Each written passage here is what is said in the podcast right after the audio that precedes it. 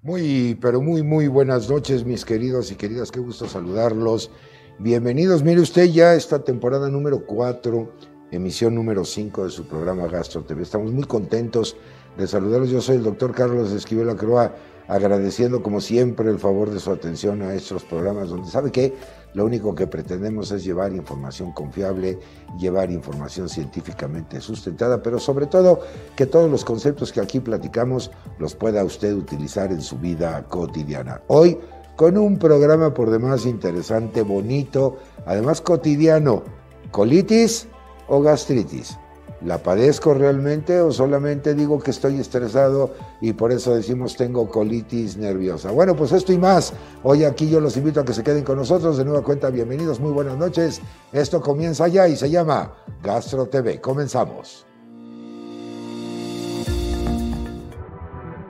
Alfa Sigma.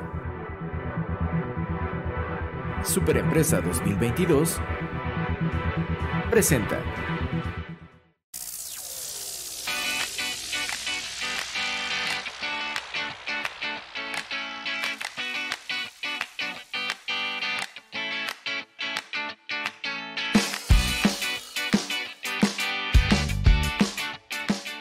Bueno, pues ya estamos aquí en el estudio de Gastro TV, muy contentos de recibirlos. Mire, ya me puedo quitar mi cubrebocas.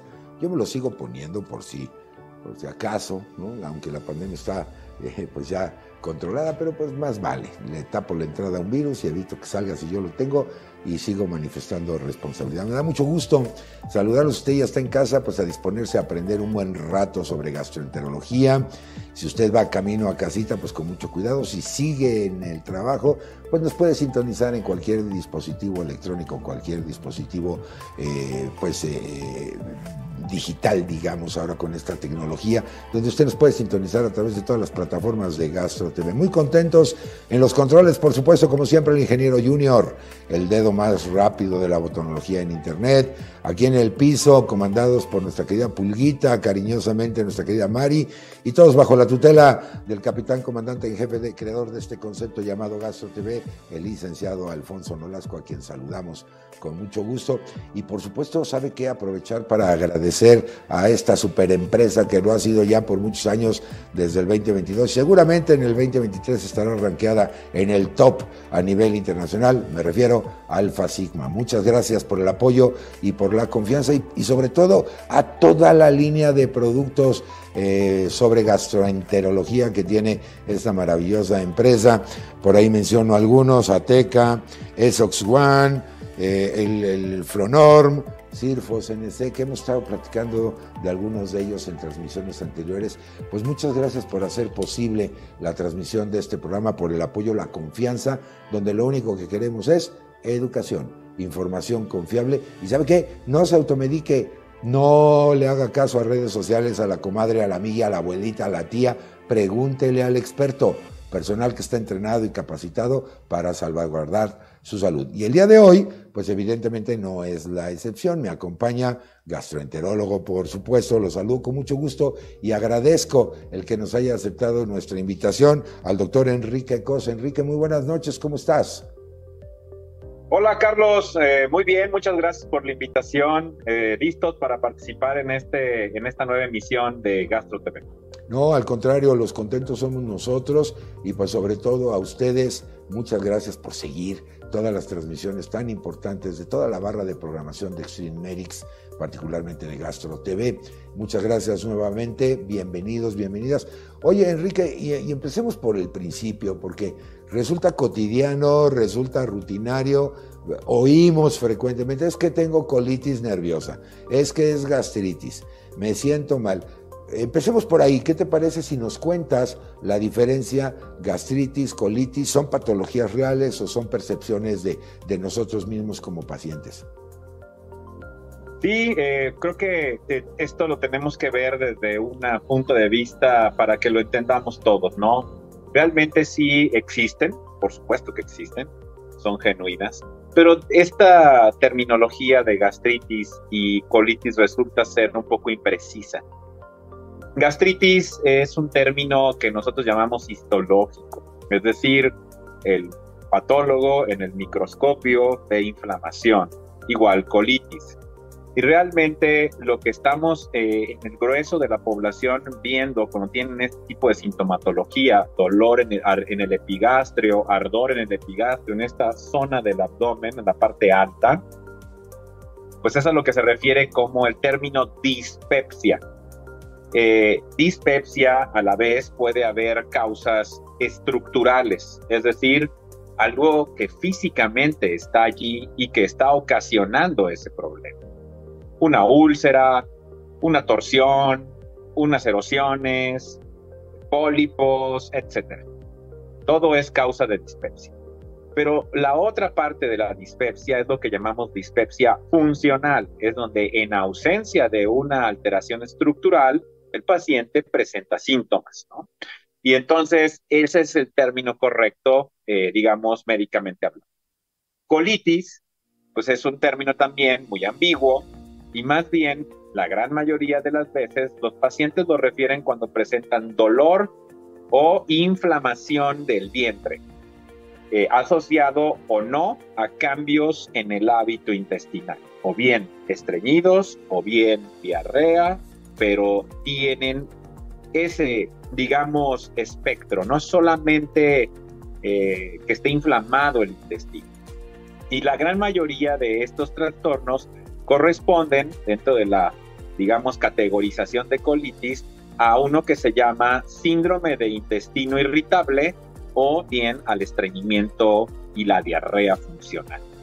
Entonces sí existen y son bien conocidos como trastornos de la interacción cerebro-intestino, en donde pues existe una comunicación bidireccional entre las neuronas que se encuentran en el tracto digestivo con las neuronas que tenemos en el sistema nervioso central y de allí surge eh, una expresión de la sintomatología en cada uno de nuestros pacientes.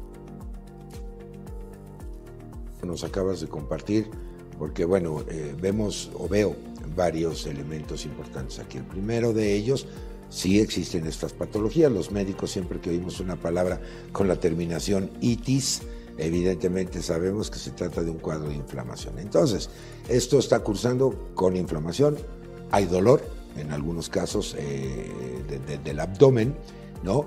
Y bueno, ya nos decías, eh, dispepsia, el término correcto, o de colitis, que es más bien un síndrome de intestino irritable. Ese es un primer eh, elemento, el dolor, la, inflamación. lo segundo es que hablamos de este segundo cerebro el eje cerebro-intestino, donde ahora la relación de la microbiota, actividad neuronal, que incluso sabemos produce más neurotransmisores que incluso el propio cerebro, como lo, lo, conocemos, y que tiene mucho que ver. Yo recuerdo, Enrique, cuando mi abuelita decía, no seas visceral, pues literal, o sea, la actividad neurológica que ahora tenemos en el, en el intestino es importante. Y el tercer elemento es que muchas veces es una percepción decir, me duele la boca del estómago, tengo colitis nerviosa o tengo gastritis porque estoy estresado. Si bien es cierto, el estrés está implicado en un montón de padecimientos, y no es que en todos es una causa de, patología, pero particularmente en el tema que nos ocupa esta noche, pues estamos viendo que, que, es más bien una percepción equivocada. Y lo más grave, Enrique, por eso todo este contexto en el planteamiento, no vamos al médico empezamos a tomar, no sé, antiácidos o, una serie de, eh, llamémosles, productos milagro, sin saber realmente la causa original mucho menos un diagnóstico preciso, ¿no? Sí, definitivamente. Digamos que estos trastornos eh, incluso son infra reconocidos por los mismos médicos, ¿no? En la Facultad de Medicina estamos estudiando para detectar la enfermedad mediante la historia clínica, es decir, la evaluación del paciente, pero también haciendo uso de herramientas eh, de diagnóstico, como en el caso del gastroenterólogo son muy usuales los estudios de imagen, las endoscopías, etc. Pero sí, efectivamente, este tipo de padecimientos eh, no tienen entonces un trasfondo orgánico y la gran mayoría de los estudios son eh, digamos, eh, normales o sin una correlación importante con los síntomas del paciente. Y entonces... sí. Ajá, sí, adelante. Sí, no, no, no, perdón, continúa, continúa. No, y digo, la situación aquí es que eh, cuando uno como médico no observa nada tangible en los estudios del paciente, es frecuente que se comente usted no tiene ningún problema. Mm. Y bueno, yo diría sí, efectivamente, no tiene ningún problema estructural, pero el paciente genuinamente va a la consulta porque tiene síntomas. Y mm. los síntomas están basados entonces, cada vez conocemos un poquito más la ciencia detrás de estos problemas por trastornos de la sensibilización a nivel de las terminaciones nerviosas y las neuronas del tracto digestivo, por trastornos de la microbiota, por intolerancias a ciertos alimentos, por eh, problemas de inflamación que llamamos de bajo grado, es decir, estos son cambios ultraestructurales, solamente pueden ser detectados por microscopía, no es algo que se aprecie físicamente al ojo ah, normal, ¿no? Entonces, sí, eh, eh, esto, esto es la situación que muchas veces terminan mencionando a propósito de esta introducción que hiciste, de que, bueno, es que usted tiene un problema, pero es por su estrés. Usted no tiene un problema estructural, físico en su, en su estómago, en su intestino. Y allí entonces empieza a haber conflictos. El paciente dice, pues es que realmente no me siento a veces tan estresado y es cuando más mal me siento. Entonces, tenemos que aceptar de que existe esta condición en ausencia de alteraciones estructurales y que el estrés si bien no es la causa, quizás es un favorecedor de percibir aún más la sintomatología de los pacientes. Sí, y además esto, yo diría, frustra al paciente, ¿no? Porque, oiga, doctor, usted me dice que no tengo nada, pero a mí me duele el estómago. Me siento distendido como globo, eh, me siento molesto. Y, y, bueno, pues ahí está la explicación que tú bien acabas de comentar. Platícanos un poco cómo andamos en términos de prevalencia. ¿Es más en mujeres? ¿Es más en hombres? Es indistinto. Cuéntanoslo todo. Sí, bueno, ah, en primera instancia, estos son de los trastornos que padece el ser humano con mayor frecuencia, ¿no? Está estimado una prevalencia global de trastornos de estos de la interacción cerebro-intestino que llega a ser hasta de un tercio de la población adulta. Yo me refiero siempre a, a los adultos porque yo no, no, no, no veo niños, ¿no?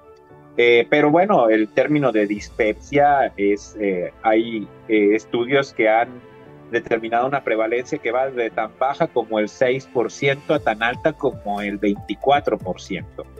Y en síndrome de intestino irritable en nuestra población, en México, hay varios estudios. El promedio es alrededor del 14.5% de la población que padece este problema.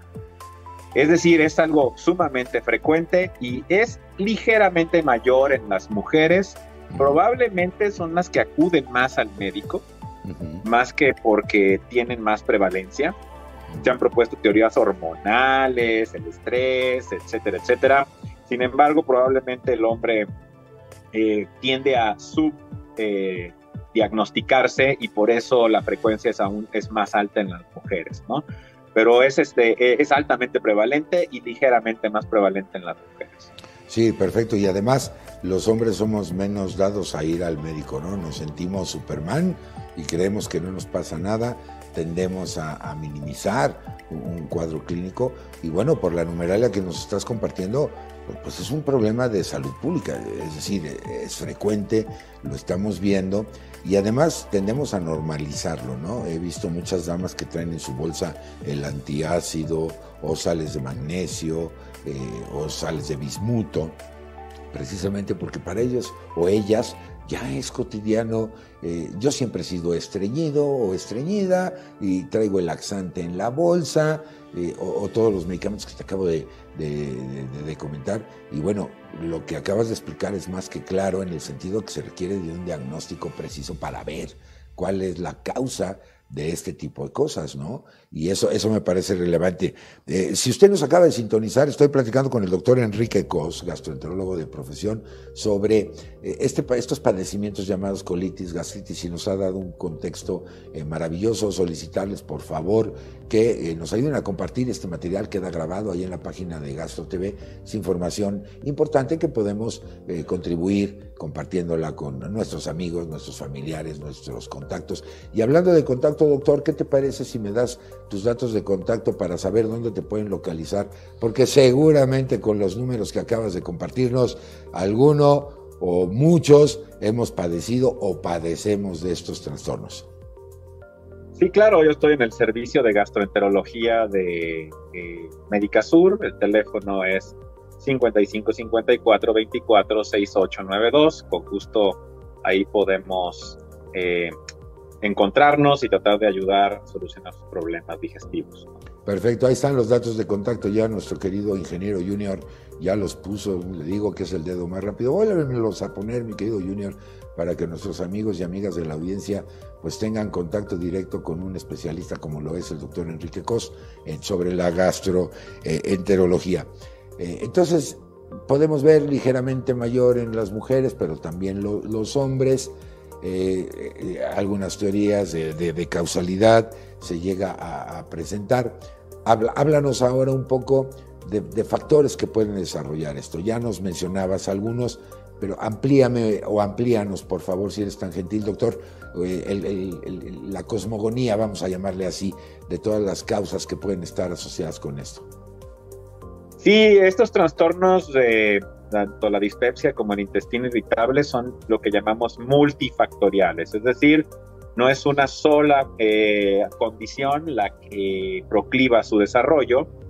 Eh, comer eh, siempre da síntomas, tanto en dispepsia como en intestino irritable, y cada uno de nosotros tenemos tolerancias alimentarias muy bien definidas. Algunos podemos consumir un vaso de X alimento o de X bebida, sin que constituya un problema en la sintomatología, pero hay personas que con medio vaso de ese mismo alimento o esa misma bebida, pues tienen sintomatología.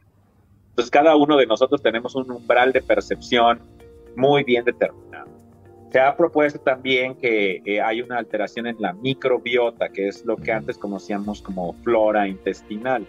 Pero bueno, la microbiota cada vez cobra más relevancia tanto en la salud como en la enfermedad y conocemos que pacientes que tienen dispepsia y que tienen síndrome de intestino irritable presentan una calidad y una cantidad de bacterias en su intestino completamente diferente a la de la gente que es control sano, es decir, que no presenta la sintomatología.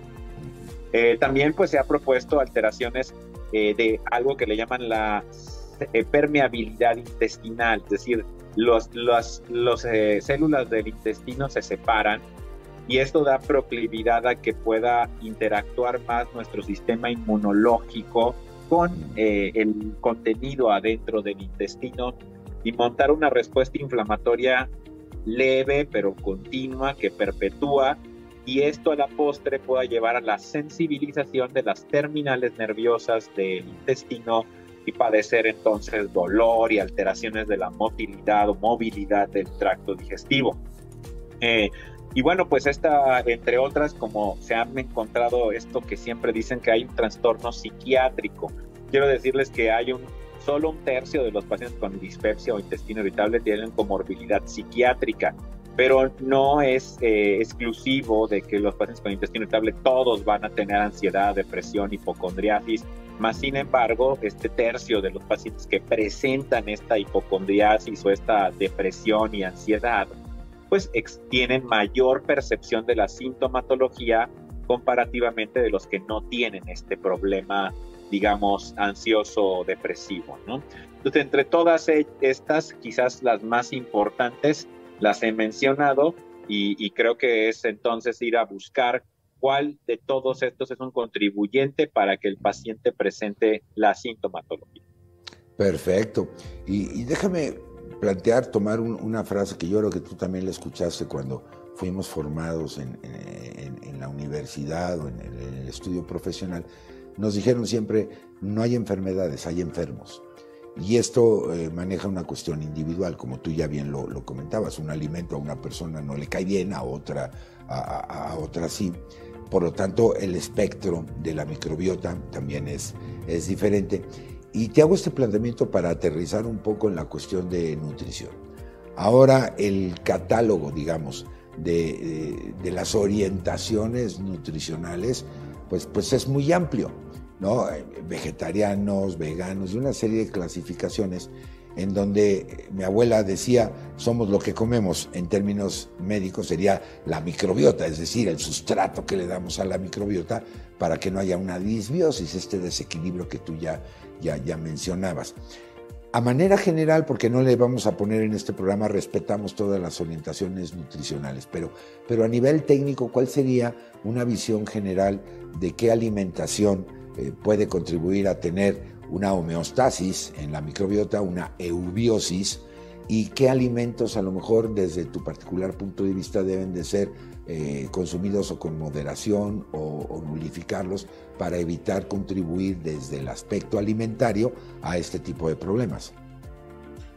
Sí, el planteamiento es muy bueno eh, en términos de que eh, se han investigado dietas en síndrome intestino irritable, por ejemplo, es una dieta baja en fermentables, conocidos como FODMAPs y hay mucho grado de evidencia que respalda que es buena para el tratamiento del síndrome intestino irritable sin estreñimiento, o sea, que tienen diarrea o alternan teniendo diarrea y estreñimiento, porque al final todas estas fermentables son fibras y si los dejan de consumir se van a estreñir más.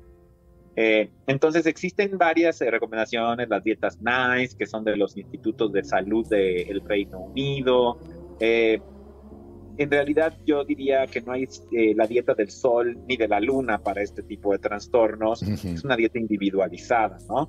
Y aquí eh, basado en las tolerancias. A mí siempre me preguntan, ¿no? Yo como, o me comentan, yo como muy sano. Y la realidad es que yo no tengo idea de qué es comer sano, pero probablemente lo que sea más variado, que consuma más tipos de alimento, hace, como tú bien lo mencionaste, que tengas un entorno eh, eubiótico o estable de tu microbiota que está bien determinado puede ayudar a mantener la salud gastrointestinal. Si yo como papa, habrá unas bacterias que en mi intestino crecerán cuando uno come papa. Si yo como este, torte de la papa y si como carne diferente a la de la papa y del maíz y así sucesivamente, entonces cuando yo, eh, los pacientes con intestino irritable o dispepsia tienen un universo muy restringido de alimentos. Y esos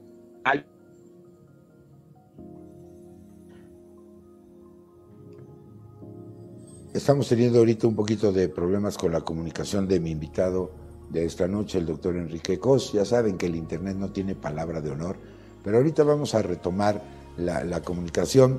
Para los que se acaban de conectar les damos la más cordial bienvenida, qué bueno que nos acompañan. Estamos platicando sobre las diferencias entre gastritis, entre colitis, los términos correctos, eh, cómo manejarlo con un especialista como lo es el doctor Enrique Cos, que es precisamente gastroenterólogo. Y sobre todo, sabe que todas estas cuestiones de, de percepción, que, manejamos en la vida cotidiana, de que decimos que es solamente una cuestión de estrés o una, una, cuestión eh, simplemente eh, psiquiátrica, ya nos decía el, doctor Cos, pues que no necesariamente todos los pacientes con estos padecimientos eh, tienen una relación psiquiátrica, ¿no? Ya retomamos, me informan que ya retomamos la comunicación con nuestro invitado, el doctor Enrique, ¿nos escuchas? Ya retomamos bien la comunicación. Qué bueno es que ya ves que de repente el satélite hace travesuras eh, decía yo a la audiencia que eh, el Internet no tiene palabra de no, pero qué bueno, ya te tenemos nuevamente, nos estabas platicando de todo este espectro, eh, obviamente con la, con la microbiota, con lo de la cuestión de los alimentos y que tu recomendación es pues tener una dieta equilibrada que tenga de todos los tipos de, de, de ingredientes independientemente su procedencia. Me parece te refieres a tener un balance en términos del peso metabólico, en proteínas, carbohidratos y grasas, siempre en una homeostasis, es decir, en un equilibrio, ni muy, muy, ni tan, tan, ¿no? Dice la universal, pero sí balanceada, ¿no? Sí, sobre todo porque eh, estaba por comentar que estos pacientes tienen una conducta restrictiva, se quedan en un universo muy bajo de variedad de alimentos, y esto a la vez va a restringir aún más su, microbiota y entonces hacer una perpetuación de la sintomatología. Y más importante o, interesante es que hay una nueva entidad conocida como ARFID, que es de conductas de restricción, evitación de alimentos porque generan síntomas gastrointestinales. Y si nosotros como médicos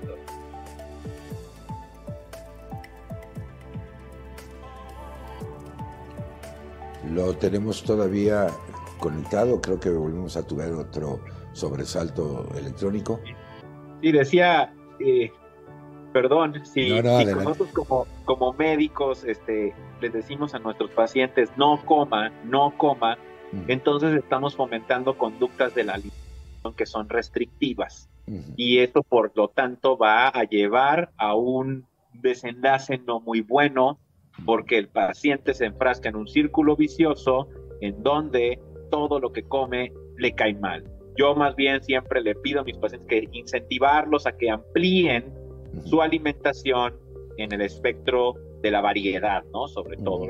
Les digo, la dieta debe de tener al menos un equilibrio en el sentido de que sea rica y que promueva eh, el aporte adecuado de nutrientes y calorías para llevar a cabo las actividades del día a día. Del día, a día. Eh, qué bonita explicación y qué bueno que lo, lo, lo, has comentado. Porque además somos bien dados a cambiar de dieta de la noche a la mañana, ¿no? Hoy como carne y a partir de mañana no más carne. Imagínese usted en el papel de una bacteria que de repente llegaba proteína de origen animal y de repente ya no le llega. O le empieza a llegar proteína de origen vegetal. Y, otro aspecto hermoso que comentaste, Enrique, es cuando oímos la palabra dieta, significa restricción, significa bajar de peso, significa vernos bien. Y ahora en nuestro medio, híjole, hay unas obsesiones aparentemente por comer sano, y entonces todo es restrictivo. No, esto no porque me sube de peso, esto no. Y no, dieta es todo lo que comemos y como ya hemos coincidido, pues tiene que haber un equilibrio, tiene que haber un balance y eh, pues que el paciente aprenda que lo que usted se come, además de disfrutarlo, porque debe de ser un placer el, comer, ¿no? Pues también la, microbiota lo resiente. Eh, estudios muy claros, la doctora Abreu, gran colega, gran amiga, siempre ha comentado, la microbiota es, es dinámica va cambiando de acuerdo a las etapas etarias, a las etapas de vida, va cambiando de acuerdo a lo que comemos, va cambiando de acuerdo a, la rutina de vida, el ejercicio y todo esto. Eh, no es decir, tengo esta cantidad de bacterias y con estas nazco y con estas me muero. Se va, se va renovando y permíteme usar el término, Enrique, somos insolentes con el organismo. O sea, de repente le estamos dando una cantidad de sustratos inimaginables a la microbiota y alguna vez yo le decía a mis estudiantes universitarios, sería bueno preguntarle a las bacterias si lo que les estamos dando como sustrato les gusta. A lo mejor a nosotros sí, pero valga lo absurdo de la comparación. Pero creo que en términos reales eso es lo que sucede, Enrique. Sí, definitivamente existen incluso ya vinculación de algunos subtipos de bacterias, como por ejemplo eh, el, estado estreñido. Exacto. Eh, la gran cantidad, la gran mayoría, o no, una gran mayoría de los pacientes con intestino irritable y estreñimiento tienen producción de metano y esto es derivado de, arqueas, que es una clase de, de, microorganismos que viven en nuestro intestino y el metano se ha postulado como un falso neurotransmisor que disminuye las contracciones del mismo músculo del colon favoreciendo el estreñimiento.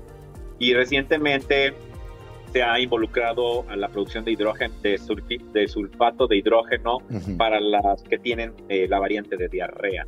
Entonces, definitivamente lo que comemos genera un sustrato y ese sustrato puede favorecer al desarrollo de eh, alteraciones en el movimiento y la sensibilidad de nuestro tubo digestivo.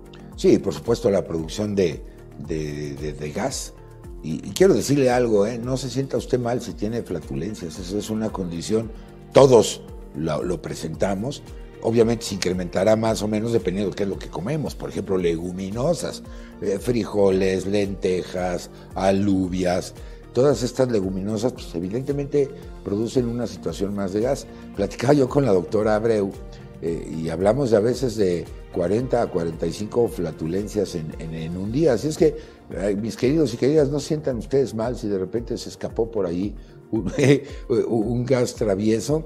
Bueno, pues no lo está eh, confirmando el, doctor Cos. Eh, me quedan unos minutos para, para concluir, doctor. Platícame un poco, por ejemplo, del uso de probióticos. Y creo que aquí quiero hacer énfasis. Un probiótico debe de cumplir tres condiciones. Debe de tener un nombre, un apellido paterno y un apellido materno. ¿A qué me refiero? El género, del, microorganismo, la especie y el número de clasificación, porque no todos los probióticos sirven para todo, tienen una indicación en, en, particular. ¿Cómo lo ves tú? ¿Es un coadyuvante correcto para un tratamiento, por ejemplo, de síndrome intestino irritable? Porque hay evidencia que se ha robustecido en los últimos años al respecto. Sin duda, la evidencia existe. El tratamiento con probióticos es eh, adecuado en estas condiciones, como bien lo dices, llamamos algo que es cepa especificidad, es decir, el, el germen X con el número 3395, pues ese es el que funciona porque ha tenido estudios. Pero el germen X, pero es el número 3340, no 95, ese no tiene estudios y por más que lo promuevan y lo vendan en los mejores farmacias o en los mejores centros comerciales, si no tiene eh, grado de evidencia científica, no podemos apoyar su uso. ¿sí? Entonces todo el mundo llega, oiga doctor, estos son los probióticos de Estados Unidos, de la tienda fulanita, de lo que me recomendó. Hay que tener una cosa también en el horizonte. Los probióticos funcionan, sí, pero no son de uso continuo. No hay probiótico que haya sido investigado a más de ocho semanas de administración. Mm. Por lo tanto, más allá de ese tiempo, desconocemos la seguridad y, la, y mantener la eficacia de estos, de estos eh, suplementos. Entonces, creo que se debe tomar con mucha cautela y darle su punto en el armamentario del tratamiento del síndrome de intestino irritable, sobre todo, pero que es muchas veces no una monoterapia, que significa que no solo el, mono, el probiótico no va a ser suficiente para mejorar los síntomas y requerimos a veces acompañarlo de otras estrategias de tratamiento. Por supuesto, y de la mano del médico, de la prescripción del médico, porque muchas veces si un probiótico no cumple con estas condiciones que comento con el doctor Cos, pues a lo mejor es nomás agüita con azúcar. Ahí se lo dejo para que usted lo, lo reflexione. Esto tiene que ser eh, llevado por, un especialista como coadyuvante de, de, tratamiento. Y en este sentido yo los invito y nuevamente agradecer a Alfa Sigma su cortesía, porque hay una página electrónica que se llama viviendoconcolitis.ulcerosa.com. Junior, por favor, pónmela en pantalla, viviendo Ahí hay información eh, elaborada por expertos, por especialistas que le pueden ayudar a profundizar más los temas que en esta emisión hemos eh, platicado. Ha sido una maravillosa explicación la que ha dado mi invitado de esta noche, el doctor Enrique eh, Cos, que nos ha permitido entender cómo a veces nuestras percepciones que se convierten en realidad no lo son tanto sino que se necesita de un diagnóstico clínico bien hecho, de un tratamiento y sobre todo para no trastocar eh, su calidad de vida. Porque imagínese un síndrome intestino irritable que cursa con diarrea, usted no quiere salir de casa, eh, se vuelve antisocial, eh, está molesto, ya hizo todo un diacrucis de pruebas y de un montón de cosas y no le salió nada, pero usted sigue con la molestia como ya lo platicaba el doctor Cos. Me quedan un par de minutitos, nada más quiero aprovechar, doctor, no todo es Helicobacter pylori también, que ese es el otro lado de la moneda. Eh, si bien es cierto, este microorganismo está asociado a algunos padecimientos, pero he visto también que con mucha naturalidad, ah, sí, lo que tienes es el Helicobacter, ¿no? Tómate tal o cual cosa, cuidado con eso, porque eso incluso la biopsia intestinal requiere eh, o es requerida para, el diagnóstico. Danos tu opinión, por favor. Sí, este un agente causal de dispepsia, ¿no? No más que de intestino irritable, cuando está involucrado. Y bueno, eh, sí se ha vinculado con el desarrollo de enfermedad ulcerosa eh, y para ello es la indicación número uno. Cuando tenemos una historia de haber padecido úlcera péptica o presente, en este momento tengo una úlcera péptica, una indicación clara de hacer una erradicación, es decir, dar un tratamiento antibiótico. Pero este debe de ser llevado por un experto. El Helicobacter pylori presenta un alto grado de resistencia a antibióticos y si no son utilizados de manera juiciosa y bien orientada, puede estos antibióticos generar otro tipo de problemas en la microbiota intestinal y favorecer el desarrollo de complicaciones. Entonces no, no hay que hacerlo a la, a ligera en cualquier indicación, sino específicamente cuando existe el trasfondo científico que sustente la necesidad de utilizar este tratamiento para erradicar el helicobacter. Exactamente, y sobre todo como ya vemos que la diarrea, el estreñimiento puede estar relacionado, una última recomendación, ¿sabe qué? Vea usted las heces, no le tenga asco. Esta es información bien importante para el gastro, que usted le diga, según la clasificación de Bristol, en qué categoría está para saber si es diarrea, si es normal o es estreñimiento. Y a veces pues, decimos, ah, no, guácala, yo que voy a andar viendo. ¿Sabe qué? Es usted. Eh, ahí está, mire en pantalla, esta maravillosa escala. Es información valiosa para el gastro el que usted pueda dar este tipo de, información. Recuerden mayor información sobre eh, la colitis ulcerosa, viviendo con cortesía de Alfa Sigma y de toda la línea de productos eh, que le pueden ayudar eh, a los problemas gastrointestinales, siempre, siempre, siempre de la mano del especialista. Tu conclusión, reflexión final, doctor Enrique Cos, no sin antes agradecerte el que nos hayas acompañado esta noche. Sí, muchas gracias. La verdad es eh, un placer eh, participar con ustedes. Eh, mi reflexión es, hay que hacer un análisis profundo y un diagnóstico diferencial a qué se le llama colitis y gastritis, siempre descartar que no tenga un trasfondo orgánico estructural y cuando este no está presente, entonces ser tratados por la sintomatología y evitar restricciones alimentarias para que el desenlace de este problema sea el mejor. Pues sí, y consulte usted a su médico, al especialista junior, por favor, datos de contacto nuevamente del, del doctor Cos. Pregúntele al que sabe, al que está entrenado, al que está capacitado para orientarlo correctamente. No redes sociales, no información que no cuente con un sustento científico. Muchísimas gracias por el favor de su atención esta noche. Muchas gracias Alfa Sigma, Ateca, Esox One, Flonorm y Cirfos NC por el apoyo, por la confianza para haber hecho posible esta transmisión. Aquí en el piso a nuestra querida Mari, nuestra pulga querida, en los controles al ingeniero junior, bajo la capitanía del licenciado Alfonso Nolasco. Yo les agradezco el que nos hayan acompañado y los invito para que nos acompañen en una próxima emisión. Ya nos vamos, así es que mire, yo vuelvo otra vez a ponerme mi cubrebocas porque ya me voy. Si yo tengo virus, evito que salga. Y si alguien más lo tiene, evito que entre. Es muy fácil. No se requiere de un postdoctorado para entender esto. Sigámonos cuidando. Les deseo mis parabienes para usted, su familia, que todo siga muy bien. Muchísimas gracias, doctor Cos, por habernos acompañado. Gracias a ustedes. Les mandamos un cariñoso abrazo. Y, y ¿sabe qué? Sea usted feliz. Pase la más feliz de las noches. Y como siempre, que mi Dios me los bendiga hoy y siempre. Yo soy el doctor Carlos Esquivel Acroa, agradeciendo el favor de su atención. Sea usted feliz, pásela muy bien. Esto fue Gastro TV. Nos vemos. Hasta la próxima. Adiós.